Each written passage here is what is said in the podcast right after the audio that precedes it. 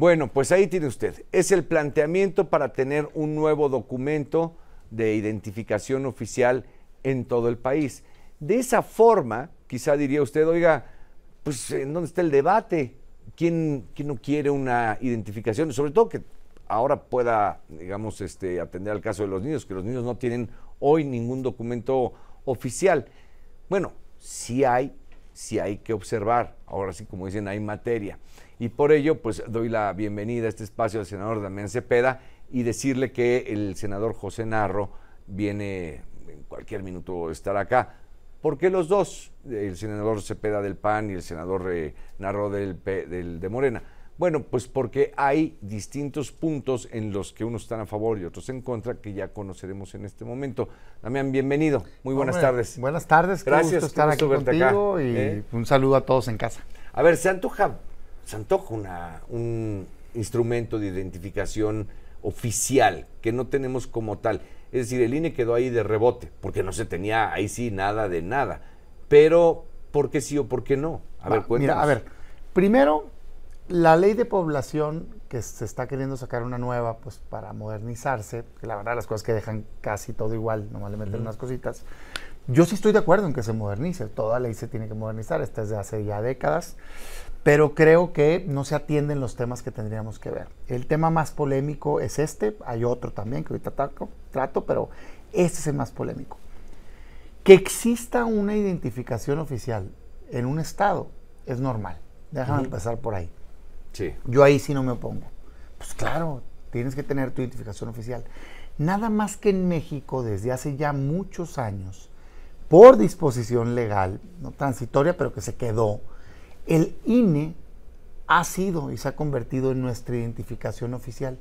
Si bien su propósito es electoral, es la identificación oficial para todo trámite, te la aceptan bancos, donde sea. No, te la aceptan y, en ocasiones te la exigen. No, se ha venido, es, hoy nuestra identificación, digamos, más sólida. Entonces mi pregunta es, si ya tenemos una identificación oficial segura, válida, si ya tenemos la certeza de que la información que está ahí es protegida, ¿por qué necesitamos otra? O sea, el INE, fíjate nada más, tiene al 98% de los adultos de México empadronados. ¿Y los infantes? ¿Y los adolescentes? Ahorita, voy para allá. Te lo pregunto porque ellos están, digamos, sin ningún instrumento oficial. Déjame dividir. Esta nueva ley tampoco le entra eso sea, tiene dos registros, uno para niños y adolescentes, donde va solo la información del registro civil, que es exactamente lo que tenemos hoy. De hecho, ese artículo es casi idéntico a la ley. Por eso, pero ¿cómo identificas a un niño hoy en con día? Con su CURP, con su CURP o con su pasaporte. Eso no va a cambiar, ¿no? Pero no tiene fotografía. Tampoco la nueva. No están proponiendo eso. Están proponiendo que se continúe con los niños, niños y adolescentes igual, con los datos del registro civil, ¿sí? Y un registro de ciudadanos que es de adultos. Entonces mi pregunta es, pero ese quieren que tenga ahora, además de la foto, huella y, aunque no dice expresamente, pues tus biométricos, porque no tiene límite, dice cualquier información que te sirva para tener certeza de la identidad. Ah, pues Eso es tus datos biométricos, tu iris, tu todo. Entonces, yo nomás pregunto, si tú ya tienes tu identificación oficial, que es el INE, que tienes la certeza de que se protegen los datos personales, que no van a andar por todos lados esa base de datos, ¿sí? Si esa base de datos ya está al servicio del Estado mexicano, el INE no tiene uno, tiene más de 50 convenios con instituciones. Cuando tú vas al banco y pones tu huellita, hace un cruce con el INE, tienen un convenio. Yo como partido político, yo fui dirigente del PAN, hicimos una reafiliación, teníamos lector de huella para los militares, no nos dieron la base ponían la huella y cruzaban con el INE. La fiscalía, una investigación penal, tiene convenio con el INE. O sea, este alegato de es que no puedo hacer mi función del Estado mexicano, eso es mentiroso, pues. Hace un convenio con el INE, lo que quieres es la base de datos, seguramente para fines otros, este, electorales y demás. Es un tema, es una pugna vieja. Es la pugna de la cédula de identidad que se llamaba en la última reforma de la ley de población. Varios gobiernos quieren tener la base de datos. Yo les digo, primero no la necesitas, ya la tiene el INE. Pero segundo, vamos a suponer, está bueno pues, Es que otros países está bien. Blíndala, ponle protección, dame la certeza a mi mexicano que no la vas a andar repartiendo por todos lados. Es que ahí está la pregunta. ¿Usted le entregaría todos sus biométricos, huellas digitales y todo al gobierno? Y, como aquí se está puntualizando, el INE no es el gobierno, ¿eh? Es un, órgano autónomo. Autónomo. Pero es del Estado mexicano. cuestionado hoy, pero autónomo del Estado mexicano. Pero no es como tal el gobierno. Que el gobierno tenga esa base de datos, ahí viene la cuestión. ¿Queremos o no que el gobierno cuente con toda nuestra información? No, entonces, si la va a tener, fines de seguridad, lo que quieras, poblacionales, muy bien. Dame la certeza que no la vas a andar compartiendo. Pero no, viene un artículo de hecho que dice, al contrario, que la puede compartir a la dependencia que parezca adecuado. Pues, imagínate dónde va a acabar esto, pues. Vamos a damos la bienvenida a esta mesa de, pues, de conversación, ¿no? Más que de debate eh, al senador José Narro de Morena para continuar charlando sobre la eh, posibilidad de una nueva CURP o no. Y como pues ahora sí quedó perfectamente acomodado. Dio su postura el senador de Mancepeda, tuvimos una pausa, vamos a escuchar la postura del senador Narro, a quien saludamos con mucho gusto. ¿Por qué una nueva CURP, una nueva identificación, pues ya tenemos el INE. Ese sería un primer planteamiento como se lo hice al senador Cepeda. Bueno, el INE cumple con algunos objetivos. Fundamentalmente reconocer los derechos político-electorales de los que tienen más de 18 años. Eh, fundamentalmente sirve como un elemento electoral, político-electoral. Eh, México, como todos los países del mundo, requerían y requieren una cédula de identificación ciudadana o nacional y prácticamente hoy estamos dando pasos a esto que, había sido un pendiente en el país. México es el único país donde prácticamente no hay una cédula de identidad para todos y para todas. Hoy se incorporan los niños también para que tengan también un mecanismo de identidad y todos, todos los habitantes de nuestro país. ¿Y cómo, de qué forma se incorporarían si hoy ya tienen su CURP?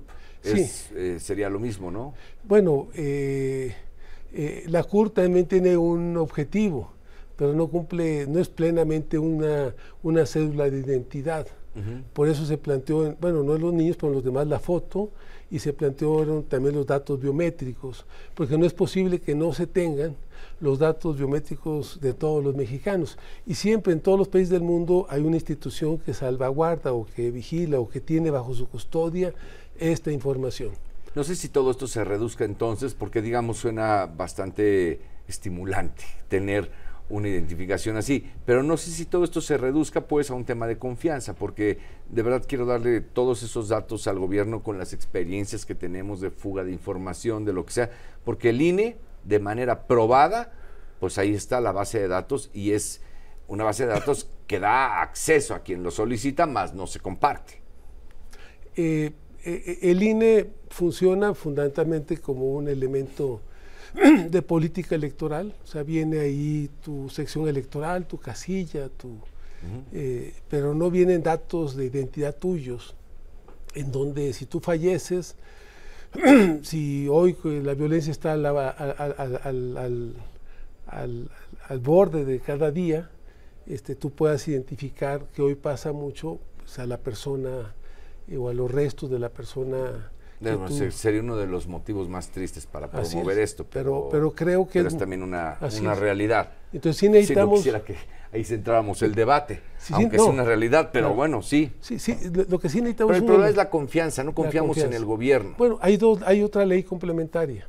¿Cuál es? Que es la ley que creó el Instituto Nacional del Derecho a la Información y a la Protección de los Derechos. Ah, entonces, ¿ahora sí el INAI o no? Bueno, es que de pronto como que se desprecia y luego ya. Pues sí. Hay una ley que le da cuerpo a esa institución que tiene como tarea proteger los, los, este, eh, la información. El acceso a la información. No, el acceso a la información. el senador no, a la protección. me dio risa, digo, a la protección, a los derechos, a la, protección. De los datos personales. datos personales. déjame saludar al senador, todo mi respeto para él, además es de las gentes con las que se puede llegar a acuerdos. Pero perdón que me riera, porque es el mismo INAI que, no personalmente el senador, pero que el presidente quiere destruir, pues. O sea, resulta que la protección la tenemos de un órgano que quieren que no funcione, pues, porque no dejaban que se nombrara, no, pues no. A ver, pero ahí estaría. Pero, pero ya, ya, queremos que funcione. Contigo, ah, ya Oye, pues hay que, nombrar a los Para comisionados sí pendientes. Nombrar. Ojalá. adelante, adelante. Oye, a ver, mira, yo decía muy concreto. Eh, uno, sí es normal en el mundo que exista un documento de identificación. Eso es cierto. Dos, en México, a diferencia de la mayoría de lados del mundo, se tomó una decisión hace un tiempo de crear una credencial para votar con fotografía. Al día de hoy eso tiene 24 puntos de seguridad, dos QRs, está blindadísimo, ya no se entrega, solo la puedes consultar, están los datos protegidos, no los puedes entregar a quien sea. Tres, ese órgano no se cierra hace convenios y permite que para el uso específico que requiere el gobierno, fiscalías, lo que quieras, la puedan utilizar sin ¿No entregarla. es mejor abonar a ese modelo es es que, que hacer algo nuevo? Perdón. Ahí voy, ahí voy para allá. A ver. Cuatro. Todos los adultos, el 98% la tienen ya. Entonces la pregunta es, si tú ya tienes una base de datos que tiene todo lo que quieres y que si quieres cosas más, pudieras adicionárselas. Si ya tienes una estructura y sobre todo si ya tienes la seguridad jurídica de que esa base de datos no se entrega, ¿para qué quieres otra? No tiene una explicación lógica, ¿no? Porque la quiero tener yo. Si igual la quiso tener el gobierno anterior, igual hace dos, y estaban mal todos. O sea, si ya tenemos eso, no tiene sentido. ¿Sabes cuánto cuesta cada credencial? 11.5 pesos. El puro plástico.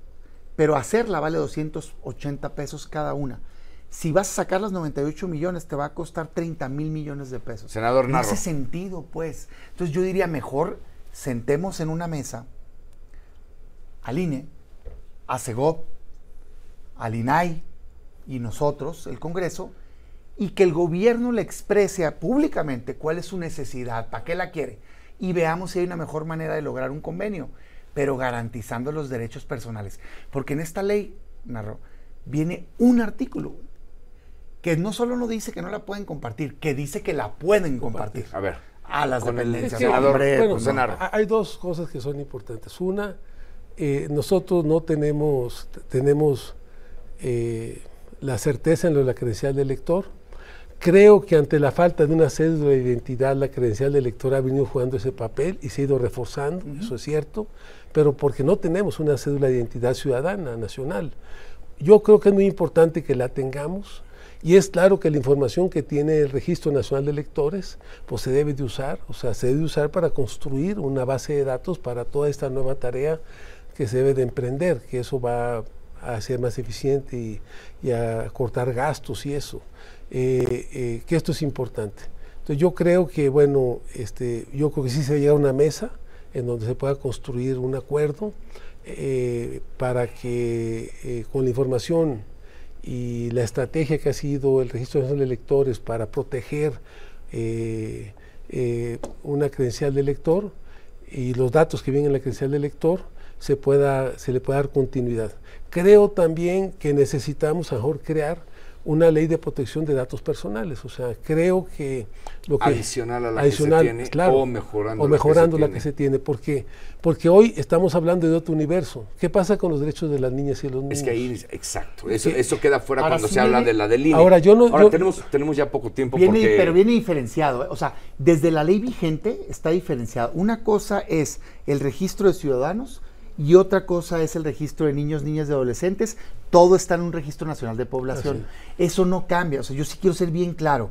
Los niños en esta propuesta de la senadora Olga y de este, Mónica no están incluidos en los datos iguales que los adultos. están. solamente como está el día de hoy, con datos del registro civil. Entonces, la verdad es para adultos. Perdóname, es que ya vamos a llegar al, final del programa. Pero por eso planteo yo que hay que cambiar la ley. Legislativamente estamos a tiempo de llevar a cabo esas mesas y todo. ¿En qué punto está la Sí, se aprobó, ¿en qué se aprobó en comisiones, pero todavía no en pleno. Bueno, pues se va a pasar a la Cámara, va, a pasar al pleno. Creo que en el pleno todavía se pueden hacer reservas para poder lograr perfeccionar lo que ya se aprobó en las comisiones, dos comisiones, la comisión de de Gobernación y la Comisión de, de, Estudios Legislativos Segunda, donde yo soy integrante. y va a pasar a la Cámara de Diputados también. Yo creo que esa es la actitud. Ahora, hay o sea, otro estar tema. abiertos, pues. Yo, yo lo único que digo es, no hay que clavarnos. Si tú eres un mexicano, ¿cuántos Ahora- trámites quieres hacer? ¿Uno o dos? Ahora, yo- Así nomás. yo también O sea, creo- si ya sacaste uno, ¿para qué te hacen Ahora, yo hacer también otro? creo que, que- El dinero, que- que- la seguridad, que no ande la base de datos Este ahí programa- en Tepito. Adelante. Va a empezarse a llevar a cabo hasta el siguiente gobierno. Yo, eso es también la realidad. O sea, yo creo que lo que esperamos es que esta ley, perfeccionando y mejor planteando algunas propuestas adicionales, como es una nueva ley para proteger los datos personales, que se apruebe y entonces tú dejas ya el terreno listo para que la siguiente Administración Pública Federal eh, proceda a emitir y a trabajar para hacer esta, eh, este tema una realidad. Bien. Creo que es muy importante hacerlo. Pues- La Corte ha dicho nada más que tenemos derecho a la privacidad, que no nos pueden pedir los datos nomás porque sí, que tiene que quedar claro para qué es y que se tiene que proteger el manejo. Y nada de eso viene. Pues de hecho, ya se impugnó y se tumbó el registro de los teléfonos celulares. Les porque no agradezco a hicieron ambos, eso. senador, la participación en este espacio, porque estamos llegando por, al por eso es importante. Pero o sea, muchas gracias. si la Corte sí aprobó eso, y lo que nosotros estamos planteando es proteger, creo que es muy Exacto. importante, proteger los datos personales, pero es importante que tengamos los datos, que en el país haya un instrumento, una institución, un organismo que se encargue de eso. ¿Por qué? Porque se requiere. Ya lo tiene, se llama INE, lo que pasa es que lo quiere tener el no, gobierno. ti- tiene una parte de los datos, todos los biomédicos, Les biométricos no los tiene. les agradezco a ambos el haber estado aquí.